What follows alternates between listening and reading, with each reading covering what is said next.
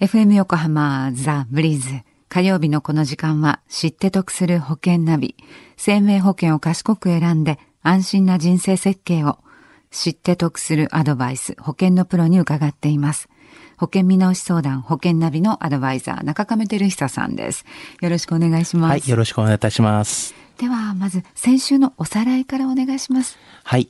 あの、先週は意外に多いケースというお話をさせていただきました。はい。あの、お子さんのいらっしゃるご夫婦で、共働きの方への保険の見直しの提案だったんですね。はい。こういったご主人様のですね、見直しから始まって、あの、奥様の保証へと。で、また奥様の保証から、まあ、あの、子供の学習保険と。まあ、この方は、あの、共働きだったので、はい、どうしてもご主人様だけのお話には終わらない。ないね、はい、そうなんですね。まあ、こういったケースがかなり多いというようなお話でしたよね。はい。さあ、それでは保険ナビ、今週のテーマは何でしょうか？はい。今週のテーマは、セカンドオピニオンです。はい。もういろんな角度からね、考える手助けになると思います。セカンドオピニオン。大事ですね。はい、今回のモデルケースは？はい。あの、48歳の奥様からのご相談で、はい。あの、ご家族は17歳と15歳の娘さんがお二人いたんですね。はい。で、現在提案されている保険が、あの、次女への、まあ、15年満期の定期医療保険というものだったんですね。はい。まあ、一応特約とかではですね、死亡が1000万円ついたりとか、あの、三大疾病の300万がついたりとか、まあ、そういった保険で、保険料が8320円という内容だったんですね。はい。で、この提案に対して中亀さんはセカンドオピニオンを求められたと。そうなんですよね。はい。はい、あの、そこで私がですね、まあお伝えしたことはですね、まず15年満期の定期よりも、まあ将来性の保証が必要なのではないでしょうかと。まあなぜかと、娘さんがまだ結婚された後ももうちょっと考えた方がいいんではないのかなとか。また、あの、死亡は1000万円ってありましたけども。高額ですね。結構高額なんですよね。で、また三大疾病が300万と、まあなぜこのぐらいの金額にしたんでしょうかね、と。またあと、保険料をですね、まあ少しでも安くした方が、まあ良いのではないでしょうかというような形でお伝えをさせていただきましたね。はい。この時、その48歳の奥様から帰ってきた反応はどうでしたか？はい。奥様の要望としましては、娘様がですね、まあ、花読みに行くまで自分が保険料を支払いするので、花嫁に行く際には、この保険を花嫁道具の一つとして、まあなんか持たせたいというのが要望だったんですよ。はい。はい。そうか。中亀さんはじゃあどんな提案されたんですか？はい。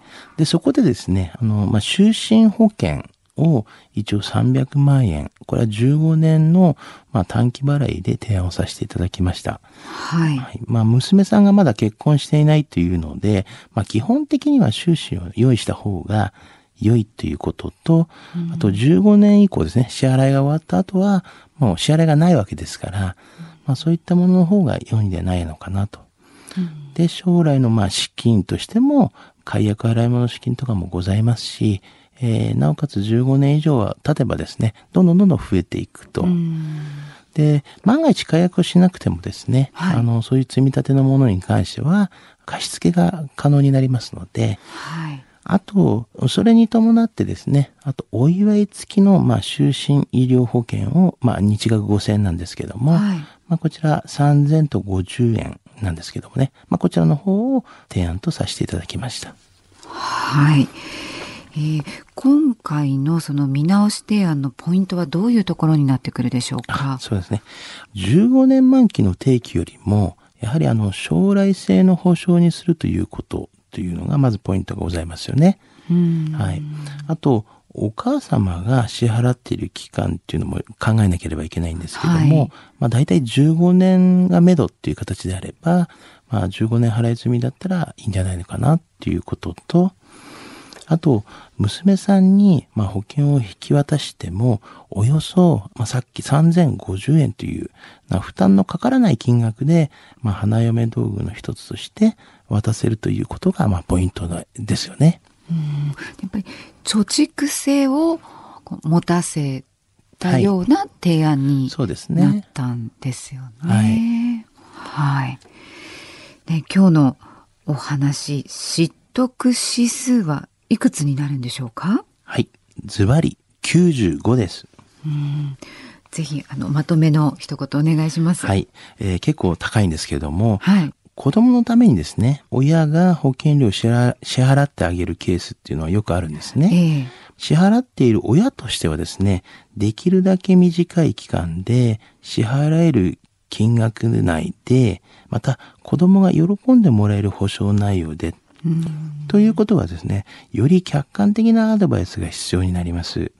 あの、今回のように、まあ、良いと思っていたものが、まあ、ちょっとセカンドオピニオンをして、見させていただいて、全く違うケースになるっていうことは結構あるんですね。ですから、まあ、そういったことを、まあ、考えながらも、まあ、少し保険内容的にはですね、気をつけていただきたいなというふうには思いますね。はい。ね、お嬢様が嫁いでいかれる日にね、向けてということで、お考えの皆さん、今日のお話参考になったのではないかなと思います。